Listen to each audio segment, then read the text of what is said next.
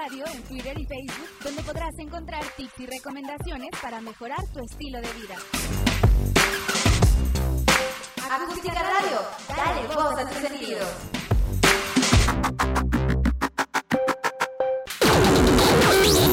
Las notas presentadas a continuación son responsabilidad de quien las presenta.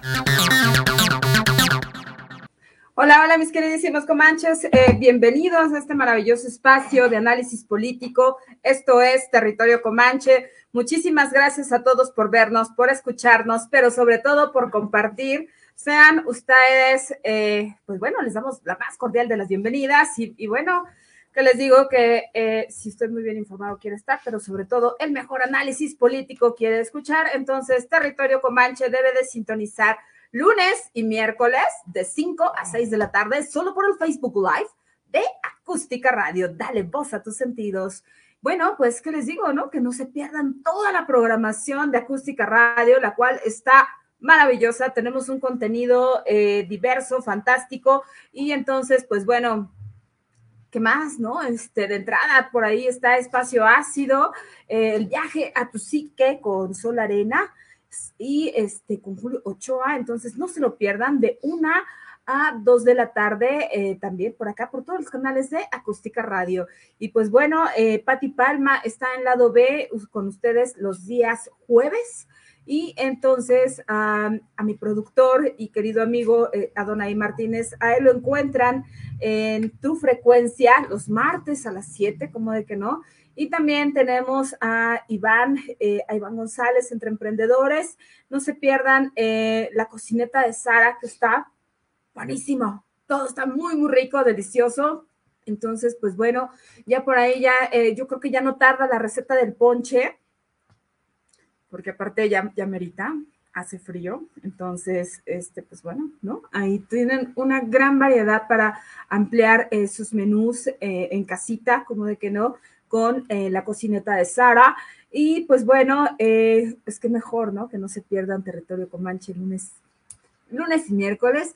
Y también, pues bueno, tenemos un montón de sorpresas preparadas acá en Acústica Radio. Les adelanto un poquito, como de que no. Eh, la señora Eloísa Mezcua estará muy, pues bueno, ya de, de regreso acá en Acústica Radio para este maravilloso programa eh, de, cuidado, salud y belleza. Entonces, pues bueno, nosotros en Acústica Radio estamos muy felices, muy contentos de este maravilloso retorno, porque pues la realidad es que nos hace mucha falta.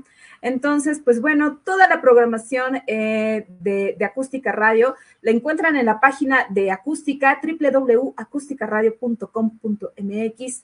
También pueden encontrarla a través de, eh, del canal de YouTube así como en Spotify, en Deezer, estamos en TuneIn, estamos en Evox, en el sistema de podcast para Android y iOS, así como en Apple Music. Entonces, pues bueno, nosotros estamos en donde estés. ¿Y por qué? Porque a lo mejor, pues no sé, eh, la vida misma te lo demanda, pues bueno, ya después te metes al canal de Spotify eh, y pues ahí buscas este y todos los programas que tiene la barra de acústica radio. Y pues bueno, vamos a entrarle a, este, eh, a este programa tan bonito. Y, qué les digo, ¿no? Pues vamos a empezar eh, con una, una de las cosas más interesantes eh, que hemos encontrado a lo largo de estos días. Y pues bueno, nada más y nada menos que un, juez como tal por acá le dictó a Emilio Lozoya Austin, eh, pues bueno, una segunda, eh, pues una segunda detención eh, como, tal, porque este juez federal, pues básicamente extendió una prórroga de 14 días para poder concluir la investigación complementaria en el caso de agronitrogenados. Entonces, quien estuvo en contra de esto fue eh, la Fiscalía General de la República, Petróleos Mexicanos y también la Unidad de Inteligencia Financiera. Eh, este juez federal, José Artemio Zúñiga, concedió ampliar ahora sí que el eh, este plazo hasta el próximo 3 de diciembre. Estamos 22 de noviembre y pues bueno, de, de, de derivado de que los abogados del exdirector de Pemex, ¿no?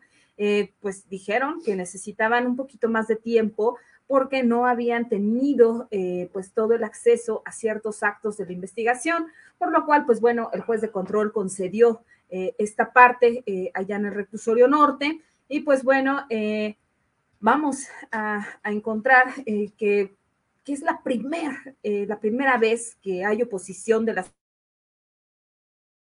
complementaria en esta causa tan, tan fuerte de la cual se le acusa a Emilio Lozoya Austin, pues moche como tal, ¿no? Para, eh, por eh, Alonso Ancira, ¿no? Quien, eh, quien básicamente entregó 3.5 millones de dólares para, para que se diera la venta de Altos Hornos de México. Y esto también a favor de contratos eh, como tal y también eh, a la compra de la planta de agronitrogenados. Entonces, ¿esto por qué se señala? Pues bueno, porque esto se vendió a un sobreprecio eh, tremendamente injustificado, derivado que pues esta, esta empresa pues estaba básicamente en la ruina. Entonces, Aunado a esto, recordemos que el pasado 3 de noviembre, el juez de control eh, le dictó prisión preventiva justificada a Emilio Lozoya Austin eh, por precisamente por estos altos sobornos de parte de Odebrecht, básicamente eh, para poder tener una este, pues, participación acá en México. Y bueno, y esto también recordemos que Odebrecht venía eh, trabajando básicamente desde el 2006 eh, en, México, entonces, a lo cual don Emilio Lozoya Austin eh, generó un punto muy interesante, ¿no? En donde encontramos que uno, mm, de entrada, pues se le, se le dictó auto de, este, de prisión preventiva, precisamente justificada porque, este, pues bueno, derivado del soborno de Odebrecht, pues eh, este hombre recibió básicamente eh, nueve eh, millones de, de dólares, de los cuales, pues bueno, por lo tanto, pues este juez de control determinó que contaba con los recursos suficientes y necesarios como para poder darse a la fuga. Entonces, a lo cual ahora sí que como, como politóloga, pues puedo, puedo decir que efectivamente que el juez de control eh, actuó como, como, debía, como, debía y en sí se tardaron, porque sí considero que sí le dieron muchísimo tiempo para poder recabar pruebas a Emilio Lozoya Austin y aún con eso, pues bueno, sus abogados eh, no pudieron eh, como tal, pues convencer a, a su señoría de que, pues bueno, él, él no, se, no se daría la fuga. Todos sabemos que como tal, que si tienes en tu cuenta básicamente un, pues un ahorrito, ¿no? Derivado de unos millones de dólares que te otorgaron, pues básicamente con eso puedes, eh, pues ahora sí que puedes vivir tranquilamente en cualquier parte del mundo. Entonces, pues bueno, eh, Afortunadamente, eh, el juez de control, pues bueno, determinó este, esta probable fuga y pues bueno, eh, pues encontramos justamente que eh, una semana después ya se le había dictado una segunda prisión preventiva precisamente por este caso de agronitrogenados. entonces, durante esta esta audiencia que se llevó a cabo el 10 de noviembre, en donde se le dicta su segunda prisión preventiva, Emilio Lozoya Austin eh, señaló que él es inocente, que él, él no acepta como tal la responsabilidad que se le imputa, ¿no? Eh, y que ante eso, pues, se le, él, considera que hay una persecución política eh, como tal, que hay una persecución eh, derivado de, las operaciones que pues obviamente su jefe como tal pues autorizó. ¿Quién era el jefe de este hombre? Pues nada más y nada menos que el expresidente de México, ¿no? El señor eh, Enrique Peña Nieto, ¿no? Este, y entonces, pues bueno, eso de entrada pues ya te dice mucho, que para poder dar un paso, como lo hemos venido diciendo a lo largo de, todas las emisiones de territorio comanche, pues uno no puede actuar por cuenta propia, con la carta abierta y decir, ah, sí, aquí yo realizo todo lo que yo decido, ¿no? Porque para poder recibir justamente y declarar eh, esos, eh, esos millonarios este, entradas, pues básicamente ahí quien tenía bien fiscalizado esta parte, pues era nada más y nada menos que el secretario de Hacienda a través del SAT. ¿Y quién era? Pues nada más y nada menos que eh, Videgaray y Caso. Entonces, ¿qué onda con Videgaray? Pues bueno, eh, simple y llanamente, eh, también eh, este hombre ya lo acusa como tal de estar enterado, pero también de recibir justamente una gran parte de, estos, de estos millones de dólares que se que, ingresaron. Estamos hablando de que, pues bueno, hoy día la defensa de Emilio Lozoya Austin eh, todo su equipo de abogados, pues bueno, pretenden básicamente pagar una reparación del, daño por el caso de agronitrogenados con un total de 3.4 millones de dólares. Hablar de esto eh, implicaría básicamente que, eh, pues bueno, pues se gastó 100 mil dólares, ¿no? Para empezar, ¿no? Porque ya entregaría los 3.5, ¿no? y considero que, que hay más, ¿no? ante eso. Hablamos que de los, de los 3.4 millones de dólares que él pretende otorgar como reparación del daño por el caso de agronitrojanados, es decir, es un cúmulo de 68 eh, millones de pesos, ¿no? Y bueno, él dice que básicamente por eh, tan solo en el caso de, de agronitrogenados, pero en el caso de Odebrecht, en donde recibió una tajada mayor, pues bueno, él pretende, eh, sobre todo su, equipo de, abogados, pretenden reparar el daño con un monto de 1.6 millones de dólares. ¿Qué quiere decir esto? 32 millones de dólares eh, en todo caso.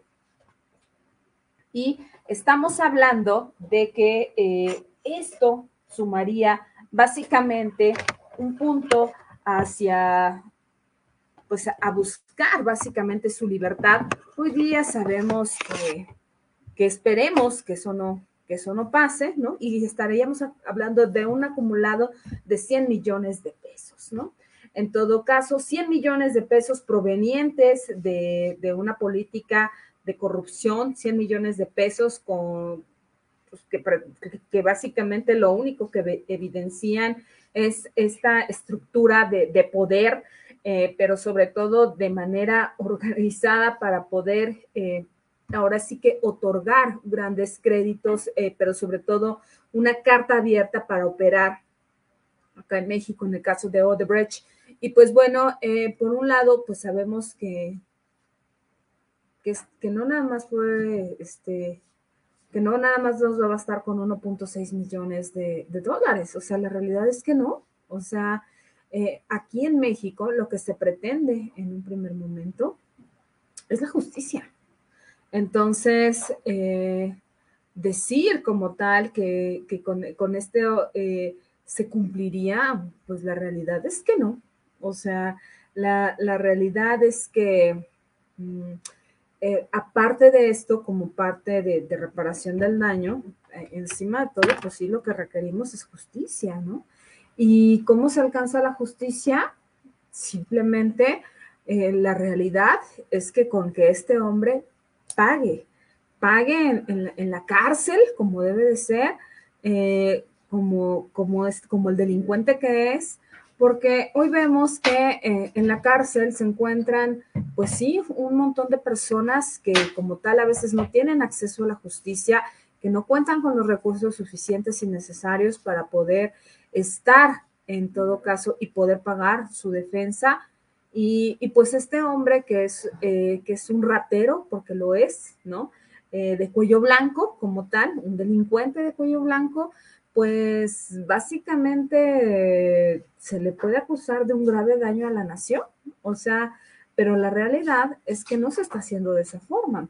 Entonces, el daño a la nación es precisamente el saqueo eh, desmedido que, podría darse, que se dio justamente derivado de, la, de favorecer a Odebrecht como una de las empresas eh, mayoritarias para, eh, para la explotación también de, y renta de los hidrocarburos derivados de Pemex, ¿no? Porque por algo, precisamente, eh, justamente esta reforma energética, eh, que, fue la reforma madre de Enrique Peña Nieto en, en, el 2013 y 2017, pues bueno, hablamos justo, justo de eso, ¿no? De que mm, esto no se dio por, por generación espontánea, vaya, ¿no? Sino que se dio, se otorgó, gracias también a todo el dinero, todos los intereses que estaban detrás de esto. Una red de corruptela que ha llevado básicamente a todos los países latinoamericanos. Entonces, eso de entrada ya nos dice mucho, ya nos dice precisamente que, eh, pues, al final del día, esto se dio bajo el bajo todo el cobijo de la autoridad y que entonces eh, el pueblo de México quedó en el total desamparo. Recordemos que eh, los servidores públicos están para servirnos y que quienes mandamos somos los ciudadanos como tal. Y para poder mandar, primero hay que saber obedecer. En ese sentido, la ciudadanía de México confió básicamente en delegar eh, su soberanía para que a lo mejor, pues bueno, ¿para qué? Para que gobernara Enrique Peña Nieto y este a su vez tuviese, en todo caso, la responsabilidad de poner eh, en, una, en, puntos estratégicos a los mejores. Sin embargo, pues sí, tal vez puso a los mejores, pero a los mejores eh, que, iban a garantizar intereses tan solo para unos cuantos, ¿no? Entonces, y obviamente de ahí servirse, porque tampoco nada es gratuito, ¿no? Eh, el hecho de que haya repartido eh, Emilio Lozoya sin el hecho de que él haya destinado esta parte y ya haya entregado estos recursos como tal, tanto a Ricardo Naya como a todos aquellos que votaron a favor de la reforma energética, te dice simplemente que eh, se refiere entonces a, esto, ¿no? Eh, y, lo cual, pues bueno, hoy día, eh, pues todos y cada uno de los mexicanos estamos pagando, estamos pagando esto, sin duda alguna.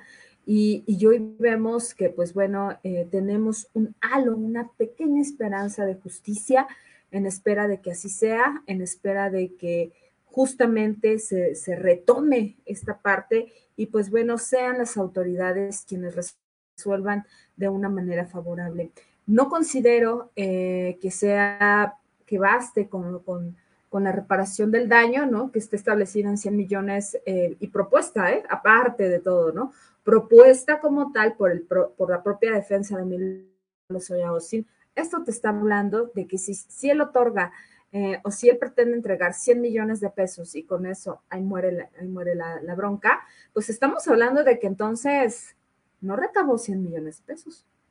Seguramente tiene más y tiene un guardadito tremendamente especial como para poder ofertar eh, de manera bondadosa y decorosa esta parte. Entonces, estamos de una infinidad de recursos como eh, provenientes, pues sí, de, una red de corruptela grande. Entonces, el caso no, no se va a cerrar como tal ante esto. Eh, ojalá que, que, aparte eh, este juez de control y los jueces posteriores a él, pues bueno, sean capaces de, de, a la nación y además de determinar este daño a la nación, por otro lado, algo muy importante, que, este, que podamos ver, ¿no? Que podamos palpar la justicia que tanto le hace eh, falta a México. Eh, eso sería básicamente eh, un punto importante para todos y cada uno de nosotros. Sí, sí, sí, sí. La realidad es que sí. Y pues bueno, vamos a esperar, ¿no? Vamos a, este, a esperar. Y pues bueno, yo no me quiero ni imaginar también cuánto le están cobrando sus abogados, ¿no? Porque cuando puede ofrecer una, una, este, una reparación del daño por 100 millones de pesos, pues entonces también de ese calibre, ¿no? Pues estamos hablando de que cuenta con los recursos suficientes, entonces por ahí la unidad de investigación financiera, ya comandada esta vez por Pablo Gómez, pues en espera de que no se lo olvide, ¿no? Que su tarea básicamente no solamente es política, sino también técnica, ¿no? Y que para ello pues requiere en todo caso de armar una muy buena estrategia eh, para, para, verificar mmm, cómo siendo servidor público ha generado una pues una riqueza tan grande porque, perdón, pero en el servicio público no te deja ahora sí que no te deja esos recursos como para que te des pues una vida de rey, ¿no? Como la que se están dando estos, estos señores. Bueno, pues seremos pacientes, pero sobre todo estaremos siempre muy pendientes de todo lo que acontece eh, básicamente eh, de, de esta parte, ¿no? Y pues bueno, ahora sí que esta, esta fortuna pues no, no va a cubrir ni siquiera la fracción del daño que, se, que le causó a toda la nación, ¿no? O sea, la realidad es esa, ¿no?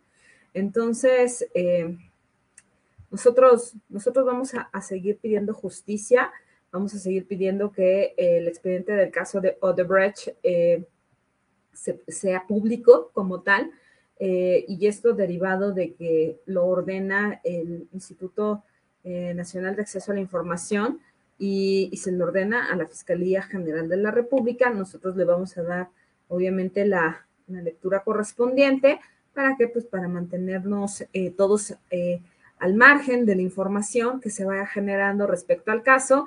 Y pues bueno, entre todos, eh, justamente se trata de esto, ¿no? De pedir, de pedir justicia, de dejar a un lado la simulación y pues bueno, de dotar de confianza a la ciudadanía, ¿no? Entonces, pues bueno, eh, nosotros muy pendientes de todo lo que acontezca eh, respecto al caso de Emilio Lozoya Austin. Y pues bueno, eh, por ahí vimos justamente hace unos días, ¿no? esta relación trilateral, básicamente, que se dio entre, el, entre América del Norte, entre Estados Unidos, Canadá y México.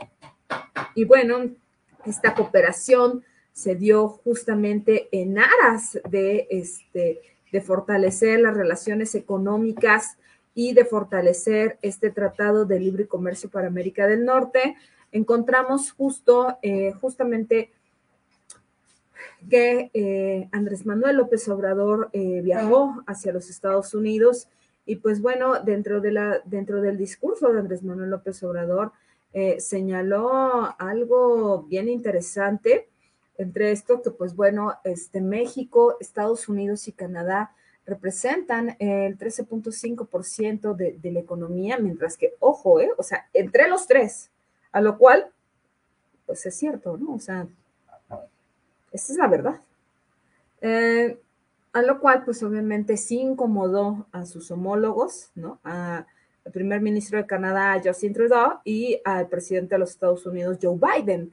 Eh, esto te habla de un llamado a cerrar filas, a fortalecer acuerdos, a, generar una cuestión de, este, de, compatibilidad, básicamente para, para, todos y cada uno de, de estos países integrantes. Y entonces, eh, como tal, empezar a pensar que entre los tres sí se puede armar un buen frente que garantice básicamente esta parte, ¿no? Que garantice al final del día eh, estar al frente eh, de, un país tan grande como lo es los Estados Unidos. Y bueno, eh, tener en cuenta justo esto, ¿no? No podemos seguir pensando, ¿no? Que, que, la economía entre México, Estados Unidos y Canadá debe de quedarse así. México tiene que abrir sus fronteras a, hacia, hacia el mercado internacional y no nada más quedarnos en este punto de decir, pues bueno, nuestro, nuestro país aliado eh, con el que mayormente comerciamos son, es con los, este, pues con los Estados Unidos, ¿no? Pues sí, se hace porque pues, es lo, lo más cercano que tenemos. Eh, es momento de, de abrirse a, al mercado hacia el sur, como no, de fortalecer este, los acuerdos. Y tan es así que eh, el presidente de México, Andrés Manuel López Obrador, señaló, ahora sí que dinamitó por allá, ¿no? Y lanzó la bomba al hacer un llamado estruendoso, eh, sin duda alguna, para decirle precisamente a Joe Biden, ¿no? Uno, que de entrada eh, México ya no, no va a permitir que nos falten al respeto llamándonos como el, patriota trasero, ¿no? De Estados Unidos, a lo cual pues obviamente Joe Biden señaló que, no, que nos tratarían con mucho respeto como, como merecemos. Y bueno, la otra bomba que lanzó eh, Andrés Manuel López Obrador fue justamente la de decir, bueno, la migración no solamente es un problema de responsabilidad de México, este es un problema también al cual los, eh, los estadounidenses y canadienses tienen que entrarle, ¿no? Eh, si quieren como tal seguir poniendo estos filtros, estos cuellos de botella para las caravanas migrantes, pues México pues requiere apoyo, cooperación, pero sobre todo que también eh, Estados Unidos y Canadá acepten su responsabilidad, lo cual implica eh, que bajen recursos como tal y esos recursos, pues bueno, se implementen básicamente en, este, en toda América Central. Entonces, eh, pues bueno, por lo tanto, Andrés Manuel López Obrador señaló que justamente eh, pues se requieren de programas como tal eh, económicos y políticos que generen un fortalecimiento de la economía en, en América Latina. Y entonces, pues bueno, ahora sí que lanzó la bomba y en espera de que pues se unan, ¿no? En este esfuerzo tripartita y como tal, pues bueno, eh, reduzcan eh, estas, estas acciones y que no nada más se le cargue el peso a, México, ¿no? O sea, aprovechando justamente que México ha pues avanzado en ese sentido, pues bueno, pues como tal, que no nada más es cuestión de, nosotros como tal, ¿no? Entonces, sino que tenemos un problema, quieren que se ataque, lo tienen que atacar, pues básicamente entre todos, ¿no? O sea, no nada más eh, de una parte. Y pues bueno, eh, Andrés Manuel López Obrador señaló justamente que esto también eh, derivado de algo muy importante porque se requiere en todo caso la mano de obra en este tanto en Estados Unidos pero también como en Canadá y que entonces habría que pensar justamente en tener esta apertura para ellos y entonces eh, pues tomar justo eso, ¿no? Este, así como revisar los riesgos tan altos eh, por una razón, porque eh, estamos viendo que ante estas olas de migrantes que están llegando provenientes de eh, las islas caribeñas, así como de Centroamérica, pues están trayendo consigo una serie de fenómenos sociológicos muy duros, muy crueles, en donde estamos hablando de que básicamente, pues los migrantes también al pasar por México, la realidad es que también están desapareciendo. O sea, Hablamos de que eh, en México los grupos del crimen organizado eh, están actuando cada vez de manera más descarada, más desmedida, y entonces, pues bueno, están desapareciendo en Chiapas eh, los niños, los niños migrantes, sobre todo aquellos pequeñitos que empiezan a viajar solos. Entonces, el crimen organizado los está reclutando, se los está llevando, eh, aprovechándose justamente de esta brecha en donde nadie los está acompañando, en donde no, no le están importando a la gente. Entonces, eh, pues allí también, justamente al ingresar al territorio mexicano, porque no lo digo yo, lo establece el artículo onceavo constitucional, pues México tiene la responsabilidad de la salvaguarda justamente de esas personas. México es responsable como tal cuando eh, ingresan al país, sí, es cierto, a lo mejor están entrando de una forma ilegal, sin embargo, están transitando por nuestro país y el artículo onceavo te lo dice, ¿no? Eh, aquí hay libertad de tránsito como tal eh, ante eso y bueno, si bien es cierto, lo que están buscando es una mejor calidad de vida, pues bueno, lo que se pretende es en todo caso tener esto, ¿no?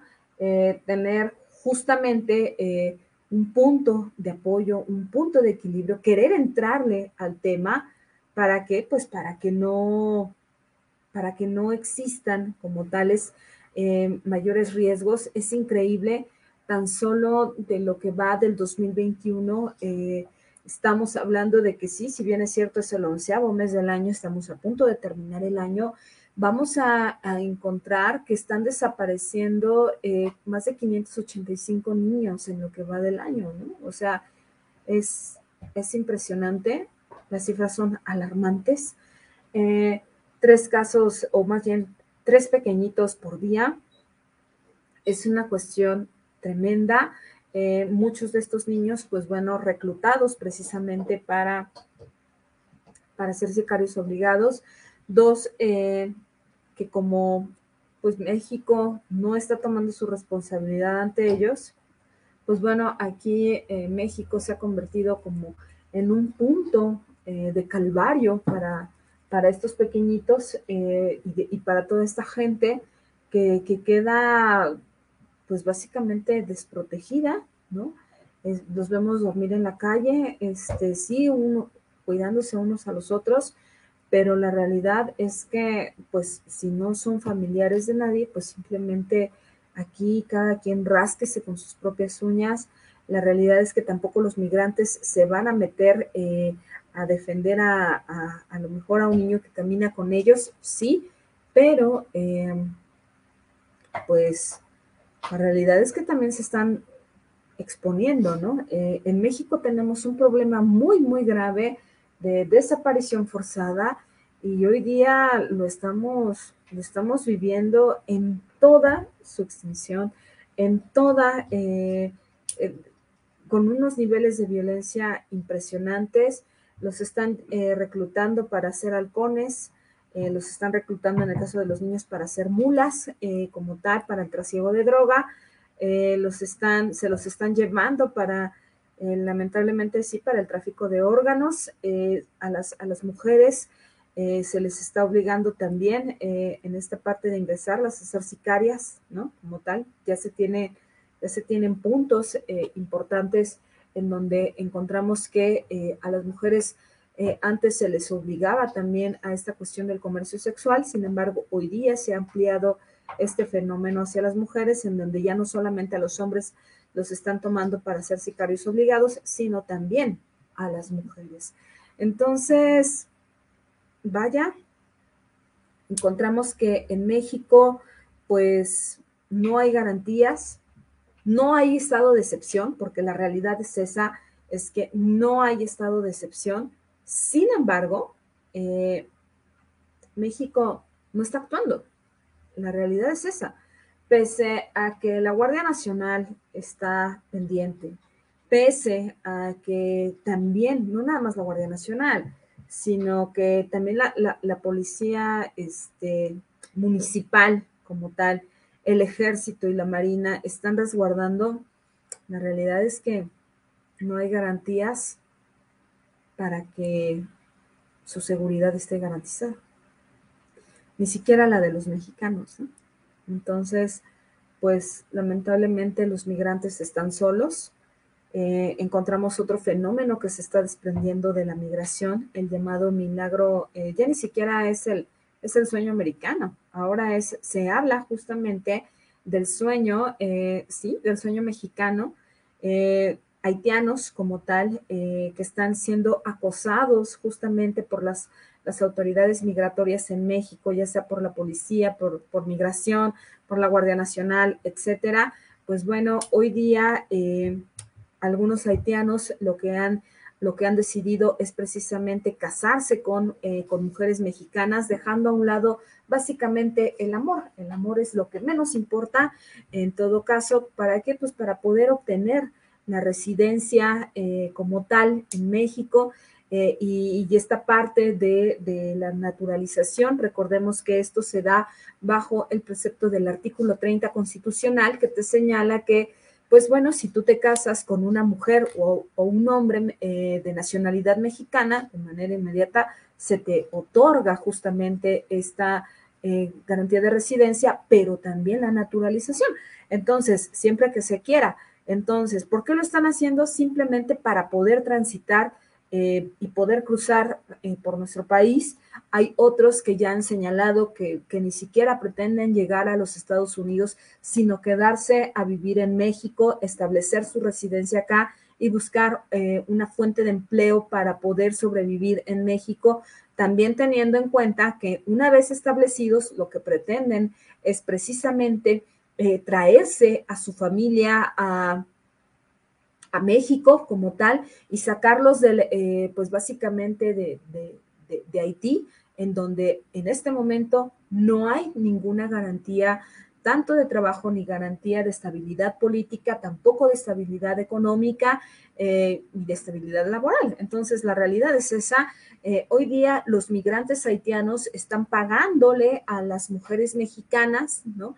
Entre, eh, entre 10 mil y 15 mil dólares, básicamente, por casarse, por casarse con ellos. Entonces, eh, en donde, pues bueno, eh, dentro de los contratos prenupciales que se están otorgando, pues bueno, eh, se, ingresa justamente que pues lo único que se pretende, pues es precisamente estos matrimonios por conveniencia. y una vez establecida esta residencia, pues bueno, se puede, se puede solicitar la disolución del matrimonio a través del divorcio encausado, obviamente, ¿no? El cual pues a nadie se le puede negar. Entonces, basado en esto, hoy día tenemos este otro fenómeno, ¿no? Que justamente, pues como todos los migrantes están parados, también están ahí varados, tanto en Tijuana como en Ciudad Acuña, eh, en Monterrey, pues bueno, encontramos que están justamente buscando esta parte en donde, pues con, ya con matrimonios, eh, ahora sí que establecidos en Oaxaca, en Chiapas, también con matrimonios eh, donde ya se, han ya se han encontrado tanto en Veracruz, pero también en la Ciudad de México. Entonces, eh, pues bueno, ¿quién está, ¿quién está cubriendo justamente estos 15 eh, mil, 13 mil dólares o 10 mil dólares que ofrecen por casarte con alguno de ellos y, con, y con todas las libertades propias de la soltería, ¿no? Porque lo que se pretende es solamente tener el documento, ¿no? Establecer que no va a haber relaciones sexuales o este, y que pues bueno, ¿no? Si llega el amor, pues adelante, pero si no, tan, ¿no? Cada quien por su casa, este, aquí no pasó nada, entonces, pues bueno, eh, así están las cosas, ¿no? Entonces, pues ¿quién está pagando esto? Nada más y nada menos que algunos de sus compatriotas, eh, algunos familiares que ya se encuentran en Estados Unidos y lo que piden ahora pues es precisamente este, estos 15 eh, mil, 13 mil y 10 mil dólares que están ofreciendo por el matrimonio, pues bueno, son familiares eh, y amigos que se encuentran ya radicando en los, en los Estados Unidos y Canadá y pues bueno, este justamente, ¿no? Esto se ha convertido en un calvario para, para todos los migrantes, doblemente, eh, doblemente un calvario para todos aquellos migrantes que son, eh, pues que tienen un color de piel muchísimo, pues, pues vaya, ¿no? Que son de, de raza negra como tal.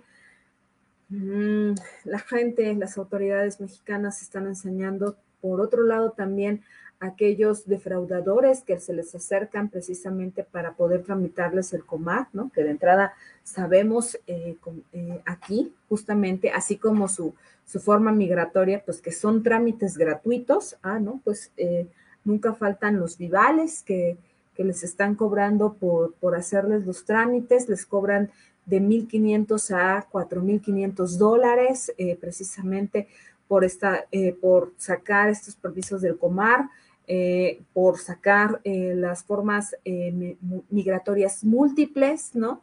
Y pues bueno, que tampoco es garantía de que les permitan la estancia de seis meses acá en México, ¿no? O sea, tampoco es garantía. En caso de que se les otorgue como tal de manera probatoria, pues imagínense, ¿no? Lo que, lo que sigue es básicamente, pues, que se queden eh, a merced eh, como tal, que el dinero se les agote porque tampoco se les permite eh, laborar en ese sentido. Entonces, pues bueno, tenemos una red grave, sin duda, difícil, muy complicado para todos y cada uno de ellos. Y pues bueno, ni hablar, no nos queda salvo externar nuestra solidaridad como tal con, los migrantes. Sabemos, y esto nos habla de una fuerte crisis eh, al interior de, América Latina, nos habla que precisamente tanto la COVID-19 como, eh, como el asesinato del, presidente de Haití, este, los, fenómenos naturales, como todo, han golpeado tanto a, esta isla caribeña que, pues bueno, hoy día la gente ya lo que, lo que busca es es salir a como del lugar. Entonces, pues bueno, ¿qué, le espera eh, como tal a México? Híjole, ¿no? Eh, sin duda, ser empáticos eh, con, los migrantes. Dos, buscar las garantías emergentes que se tienen que implementar desde ya, básicamente, para poder garantizar un libre tránsito de manera ordenada, pero también basado en el respeto eh, a los derechos humanos.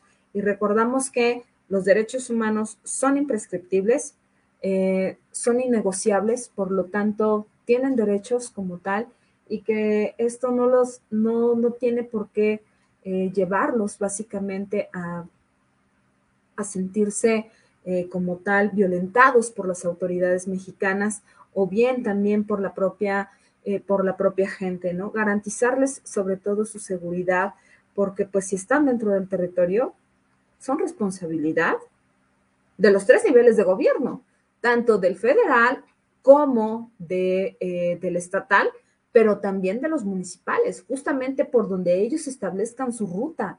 Nosotros no podemos hacernos de la vista gorda y decir, bueno, pues si los, este, si los grupos de delincuencia organizada se los están llevando y están actuando de manera cada vez más descarada, simplemente el hecho de lavarnos las manos eh, habla precisamente de un pueblo eh, deshumanizado, de un pueblo eh, que, no, que no pretende ayudar, pero sobre todo que no pretende poner soluciones a una realidad que nos aqueja. Recordemos que somos humanos y que todos necesitamos ayuda de todos en algún momento. Todos somos igual de importantes, de necesarios en este, eh, en este mundo y que por lo tanto en algún momento dado, cuando tengamos una pues una emergencia, pues en espera de que podamos eh, también ser auxiliados por, eh, por algunos, pues vaya, ¿no? Se hace el bien sin mirar a quién, ¿no? Dicen por ahí.